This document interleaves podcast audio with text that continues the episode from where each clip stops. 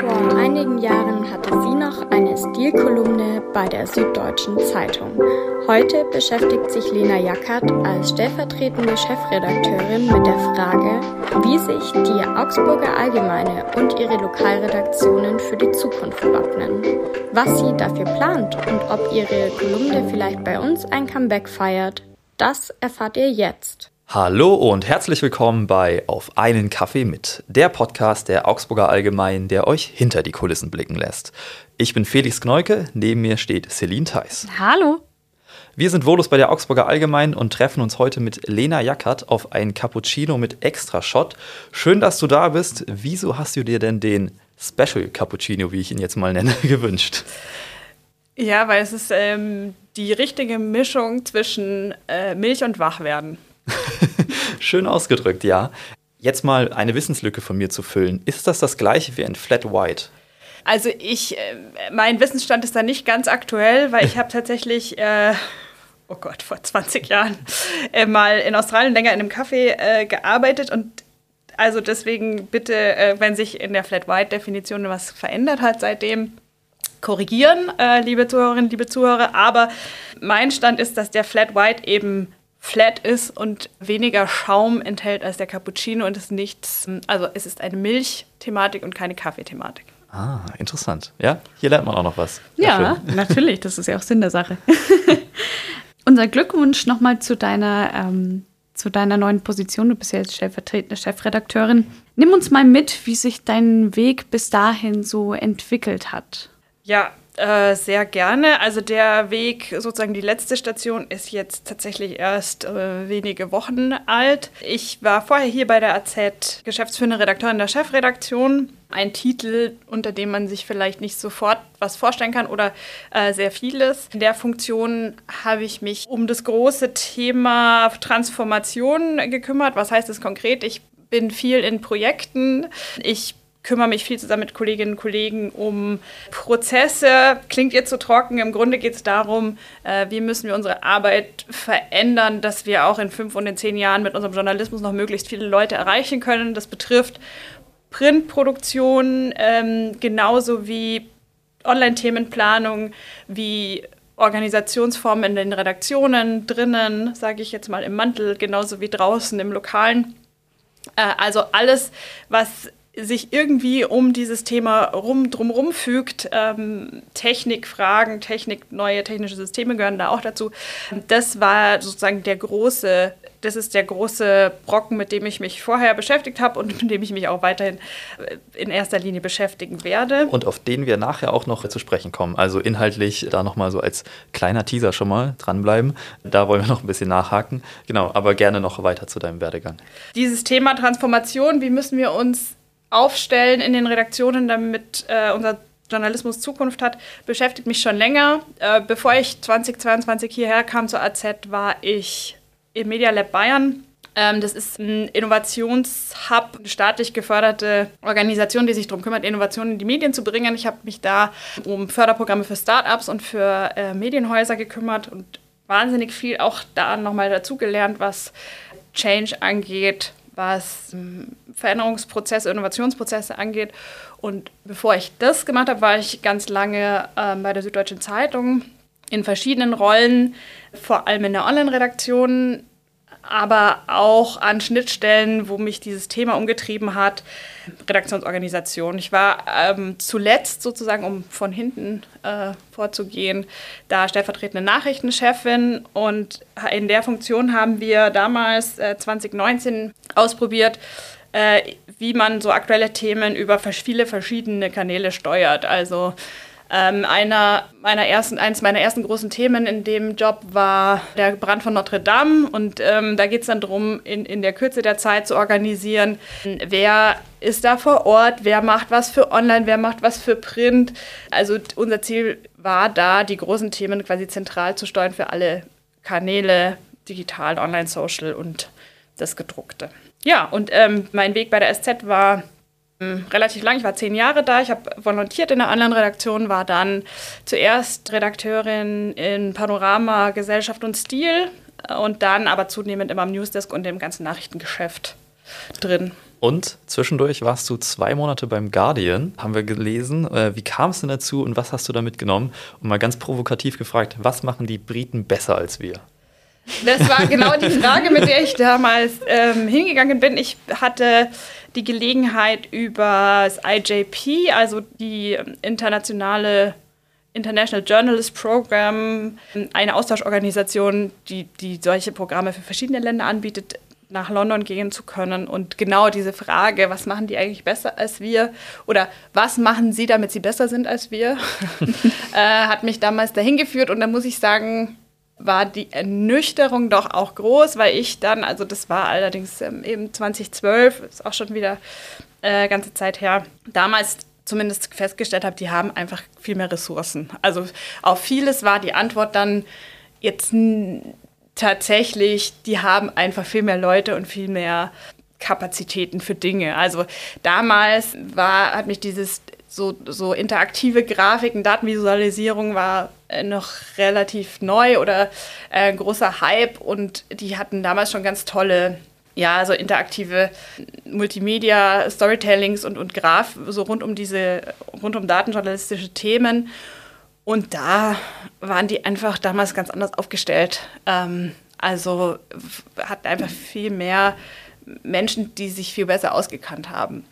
Aber ich habe also da, was ich auf jeden Fall, was, was wahrscheinlich das ist, was am längsten nachhalt, äh, ist, dass, dass die Briten schon immer sehr klar trennen zwischen äh, AutorInnen und äh, EditorInnen, wie wir das jetzt hier zum Beispiel bei der AZ erst seit also erst seit in den vergangenen Jahren eigentlich mehr und mehr einführen. Also die Spezialisierung der Rollen gibt es im angelsächsischen Raum schon immer. Und das habe ich da zum ersten Mal so wirklich erlebt.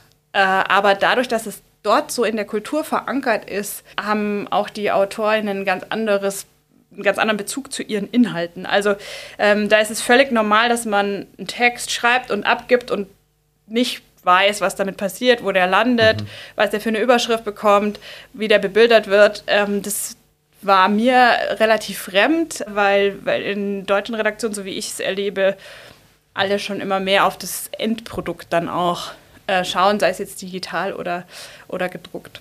Ja, ich glaube, das kennen wir hier auch ganz gut. Ja. ähm, du hast ja gerade schon erwähnt, dass du viele Jahre bei der SZ warst. Wir haben da eine Stilkolumne von dir gefunden. Nur eine? Also eine große. ich glaube, die, äh, die aus dem Jahr 2015. Das war die Stilkolumne Anziehsachen. Habe ich richtig im Kopf. Ja. Ist das deine journalistische Leidenschaft? Und äh, wann sehen wir hier vielleicht auch die erste Modekolumne? ja, also Mode gehört auf jeden Fall äh, zu den Themen, über die ich immer gern geschrieben habe. Ich hatte tatsächlich, äh, da war ich noch in der Schule bei der Jugendseite von der SZ äh, meine erste Modeserie. Da habe ich zusammen mit meiner Oma, die Schneiderin war, äh, quasi recherchiert. Ich habe aber eigentlich dann lange gedacht, ich werde Politikjournalistin und habe auch Politikwissenschaft studiert und habe dann tatsächlich im Volo gemerkt, dass mir Themen, über die man auch anders schreiben kann, ähm, mehr Spaß machen. Weil man einfach freier ist in der Sprache, in den Formen.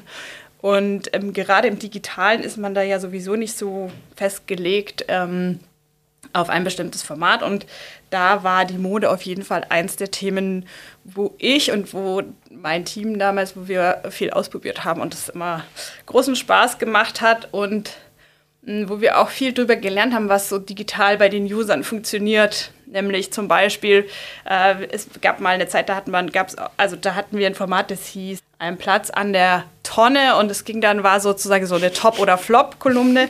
und wir haben dann gelernt, dass Bashing eigentlich gar nicht gut ankommt. Oh.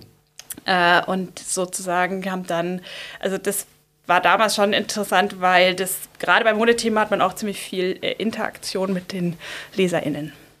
Nur, nur kurz die Rückfrage: Wann sehen wir bei der AZ die erste Modekolumne? Ich habe äh, tatsächlich eine große Modegeschichte ja schon geschrieben letztes Jahr mal. Da ging es um Lieblingsstücke und ähm, warum wir an manchen Kleidungsstücken besonders festhalten oder die für immer im Kleidungs Kleiderschrank haben, auch wenn wir sie gar nicht tragen. Mal schauen. Okay, okay, wir sind gespannt. Ja, auf jeden Fall. Jetzt hast du auch schon mal so digitale Formate und Ausprobieren erwähnt und noch ein schönes Stichwort, was dazu passt, äh, Jugendseite. Du warst ja bei der SZ auch mal eine Zeit lang für Jetzt zuständig oder die genaue Position kannst du vielleicht gleich noch kurz erklären. Aber jetzt ist ja, um es mal kurz zu erklären, ein äh, ja, ein Jugend-Internet-Angebot von der SZ. Gibt es bei anderen Zeitungen auch oder anderen Medienhäusern, wurde auch teilweise schon eingestellt, äh, Stichwort Bento. Hier bei der äh, AZ gibt es eine Kinderseite, Capito. Jetzt ist so eine Jugendseite nochmal was ganz anderes und auch vor allen Dingen, das ist ja sehr digital jetzt. Ist es was, was man sich auch hier vorstellen könnte? Oder wie sind so die Erfahrungen, die du daraus mitgenommen hast? Weil es ja auch nochmal eine ganz andere Art ist, wie man mit den Leserinnen und Lesern spricht. Ich war genau 2016 eine Zeit lang bei Jetzt ähm, und bin da hingegangen, als wir aus der Community jetzt ein, ein eigenes Online-Magazin gemacht haben. Also ähm, es gab quasi einen großen Relaunch, der nicht nur optisch war, sondern auch ähm, inhaltlich und auch die Redaktion hat sich damals neu gefunden äh, und war dann da in der Zeit stellvertretende Redaktionsleiterin. Was ich bei jetzt vor allem gelernt habe, ist, wie man, wie wichtig es ist, dass man Menschen auch emotional in ihrem Leben erreicht. So und das das hat diese Redaktion immer schon, finde ich, und, und schafft es immer noch, wie sonst irgendwie ganz wenige. Hat damit zu tun, dass sie, glaube ich, tatsächlich selber so in dem Alter und in, dem, in der Lebensphase sind wie ihre vermeintlichen, sage ich gleich noch was dazu, ihre vermeintlichen äh, LeserInnen also da ähm, kann man viel drüber lernen, wie man so Themen entwickelt, die einfach ganz nah ähm, an den LeserInnen dran sind, ohne jetzt in so ein klassisches, mh, hm, wir machen Verbraucherthemen, wir machen Wohnthemen zu verfallen, sondern mh, hm, wir haben damals Serien entwickelt, die ganz unterschiedlich waren, wo es einfach darum ging, die großen Fragen des Lebens ganz leicht äh, und trotzdem ganz praktisch aufzugreifen, wo es darum ging, auch ähm, zu sagen, zum Beispiel ganz, ganz praktisch eine der erfolgreichsten Serien war, glaube ich, schon, wie viel verdient man eigentlich als Journalistin, Fluglotsin, so, so das, aber genauso das auf der emotionalen Ebene. Also was, wie verhalte ich mich, wenn meine Freundin mich ständig bombardiert und ich ein schlechtes Gewissen habe, weil ich nicht sofort antworte. Also diese, diese Bandbreite, ähm, in dieser Bandbreite die Lebenswirklichkeit der LeserInnen abzubilden oder einzufangen und alle da abzuholen, das ähm, kann man da wirklich fantastisch lernen. Aber eben auch das, also was, weil ich gerade gesagt habe, die vermeintlichen LeserInnen. Und dann vielleicht zurück zu der Frage, ob wir das, ähm, ob das auch für uns ein Modell wäre. Tatsächlich von dem, was wir damals äh, wussten, haben auch ganz viele ähm, LeserInnen jetzt gelesen, die eigentlich deutlich älter waren, als man so dachte oder als, als so die Zielgruppe eigentlich war. Also ich sag mal, jung gebliebene 40-Jährige genauso wie ähm, Eltern und, und LehrerInnen. Also das, das zeigt einem auch nochmal, dass man vielleicht, hm, dass es gut ist, wenn man eine Zielgruppe im Kopf hat, aber auch immer wieder abgleicht, wie die Realität ist mhm. und dann auch merkt, das muss auch gar nicht, also das, das kann trotzdem funktionieren, auch wenn es am Ende jemand anders liest. Jetzt ist meines Wissens nach im Unterschied zu zum Beispiel Bento, äh, hat jetzt in den vergangenen Jahren auch auf äh, Paid-Content-Angebote gesetzt und ist damit ziemlich erfolgreich, so was ich weiß. Und das ist sicher ein Zeichen dafür, dass diese Themen und, und die Art, Geschichten zu erzählen, auf so eine ähm, lebensnahe, leichte, ähm, zeitgemäße Art und Weise auf jeden Fall ähm, sozusagen Journalismus ist, der einen Mehrwert schafft, für den die Leute auch bereit sind zu bezahlen. Und das ist, glaube ich, das, was auf jeden Fall für uns auch ein Modell ist. Also ob das jetzt im Rahmen von einem eigenen Jugendportal ist, da haben wir noch nie drüber gesprochen, aber sehr spannende Idee. Oder ob es einfach äh, ein Ressort ist, sage ich jetzt mal, oder ein Themenschwerpunkt oder irgendeine Art von Formatlabor, in dem wir solche Sachen mal ausprobieren, ist dann für mich eigentlich zweitrangig. Okay.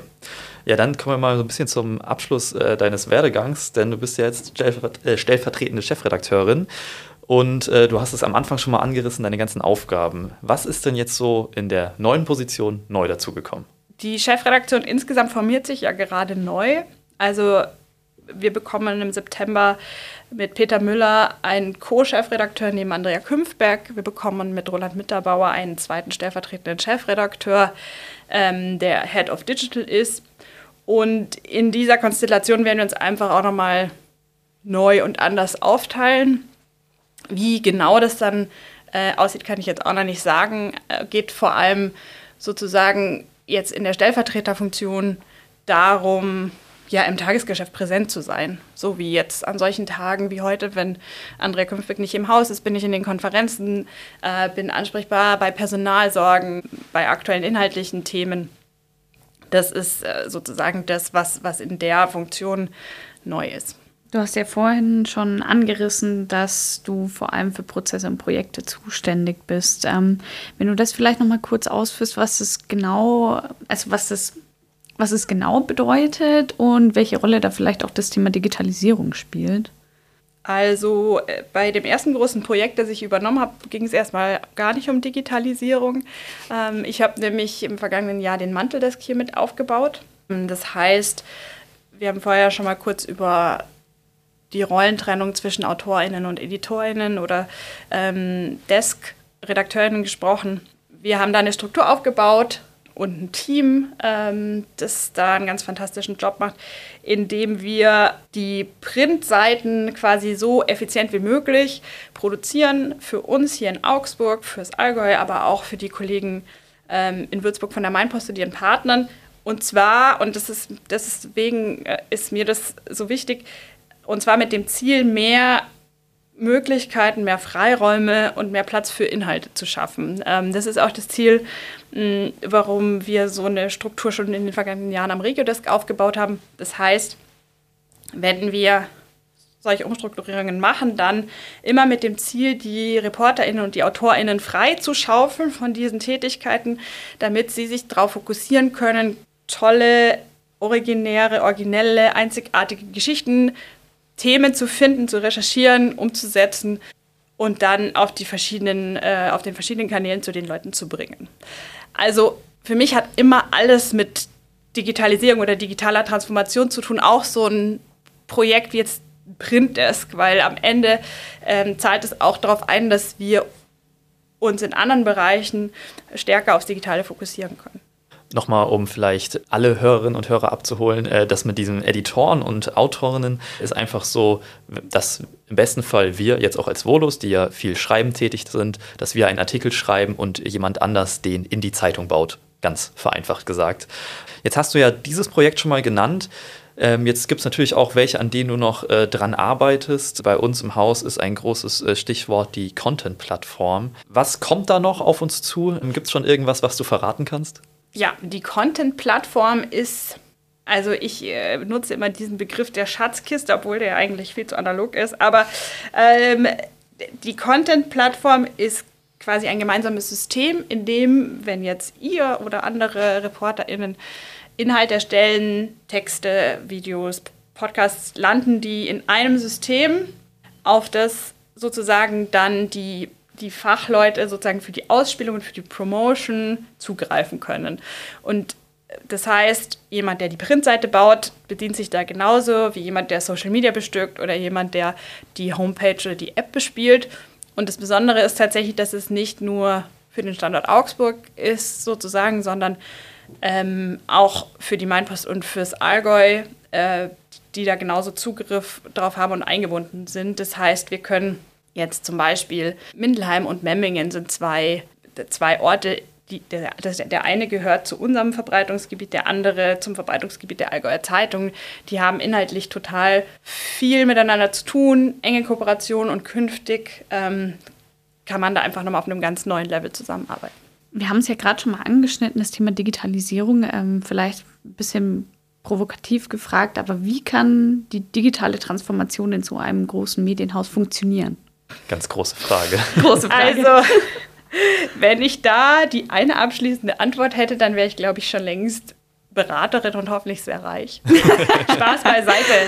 Ähm, das ist die, die Transformation, die ist eine Riesenherausforderung, nicht nur für die Medienbranche, da glaube ich besonders, weil es nicht nur unsere Arbeitsweisen betrifft, sondern auch unser Produkt ganz stark, vor der alle stehen und die die sich tatsächlich nicht so leicht beantworten lässt, weil am Ende geht es ja auch, wenn wir über Prozesse und Strukturen reden, um Menschen.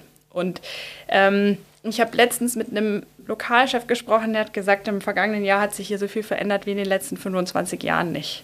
Ähm, und ich glaube, das macht ziemlich deutlich, was das eigentlich heißt, Digitalisierung.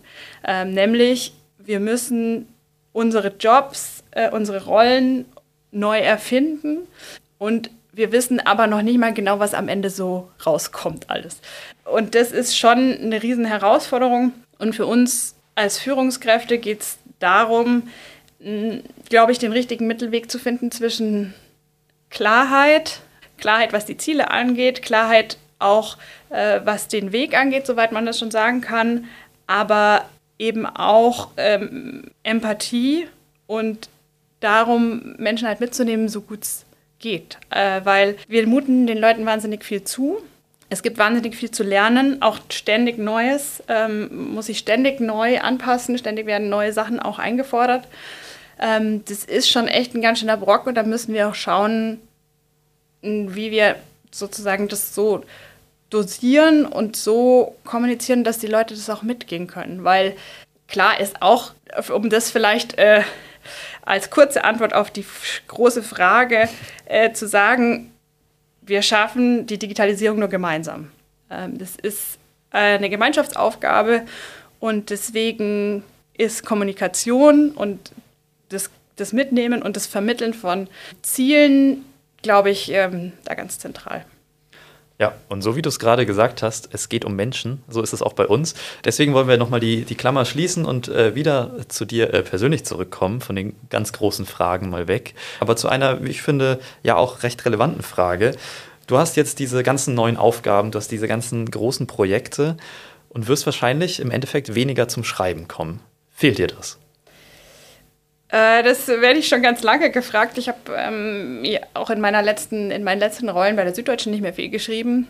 Ich habe es eine ganze Zeit eigentlich als Erleichterung empfunden, weil ich immer eigentlich diese Doppelbelastung, ich habe ja wahnsinnig viel so aktuelle Nachrichtenschichten gemacht und dann aber gleichzeitig sozusagen auch ein bisschen den Erwartungsdruck zu verspüren, noch viel schreiben zu müssen, hat mich ähm, eine Zeit lang ziemlich gestresst und war eigentlich froh, als ich es dann nicht mehr, in die, als ich sozusagen davon ein bisschen befreit war. Jetzt muss ich sagen, wenn im September Roland Mitterbauer und Peter Müller in die Chefredaktion kommen und ich vielleicht ein bisschen mehr Luft habe, dann freue ich mich doch sehr drauf, auch mal wieder äh, zu schreiben, sei es über Mode oder vielleicht über was anderes. Sehr schön. Ja, dann kommt ja vielleicht doch die Modekolumne bald. da wir ja noch äh, beim Persönlichen sind, wie wir so sind, auch im Berufsleben, haben wir natürlich auch uns ein bisschen über dich informiert und haben herausgefunden, dass du auch schon im Theater aufgetreten bist. Helfen dir deine schauspielerischen Fähigkeiten auch manchmal im Berufsleben? Und ähm, wenn ja, wobei? Also, ich glaube, ich bin im beruflichen eher eine sehr schlechte Schauspielerin, weil ich nicht so gut drin bin, meine meine Meinung für mich zu behalten oder da sozusagen äh, mich zu verstellen in, in Gesprächen, das ist tatsächlich was, was mir gar nicht liegt. Also äh, die Rolle stellvertretende Chefredakteurin ist keine, die ich spiele, sondern das, ist, das bin ich und ähm, das möchte ich auch nicht anders leben. Vielleicht hat es mir schon oder hilft es mir bei solchen Gelegenheiten wie hier oder bei Moderationen ähm, auch was jetzt vielleicht Stimme und sowas angeht, aber eher so Meta, würde ich sagen. Solange es dafür im Theater funktioniert. ja, da ist es, also das ist aber auch das Schöne daran, dass man da auch ganz bewusst einfach in eine ganz andere Rolle geht und auch eine andere ähm, ja, Persönlichkeit annimmt und die sich anders bewegt und anders spricht. Das ist aber nichts, was ich tagtäglich machen möchte. Das kann ich verstehen. beim Ehrlichen zu bleiben, haben wir jetzt gleich noch ein paar schöne Entweder-Oder-Fragen für dich. Print oder digital? Digital natürlich. Jetzt oder Z? Jetzt. Leo oder Schlangenprint? Leo. Sieht man ja auch an meinen Schuhen. Also. Im Video leider nicht, aber wir können es bestätigen. München oder Augsburg? Puh. ähm, beides. Riegele oder Paulaner Spezi? Hauptsache eiskalt, aber natürlich Riegele. Okay, ich glaube, Riegele führt. Ja, Ja. sehr gut. Je nachdem, in welcher Folge, äh, in welcher Reihenfolge die Folgen rauskommen. Aber Nach, nachdem sich auch Moneyboy jetzt dazu bekannt hat, dass äh, Riegele die Original das, das wird sie bestimmt freuen. Ja, uns hat gefreut, dass du hier warst. Vielen Dank für deine Zeit und für das interessante Gespräch. Und auch danke an euch Hörer und Hörerinnen. Dann hören wir uns beim nächsten Mal wieder. Bis zum nächsten Mal. Ciao. Tschüss. Ciao, hat Spaß gemacht. Ihr möchtet noch mehr Personen kennenlernen, die täglich recherchieren, Artikel schreiben oder die Redaktion leiten? Dann abonniert unseren Podcast und verpasst keine weitere Folge. Alle zwei Wochen erscheint eine neue Episode auf der Website der Augsburger Allgemeinen und allen bekannten Podcast-Plattformen.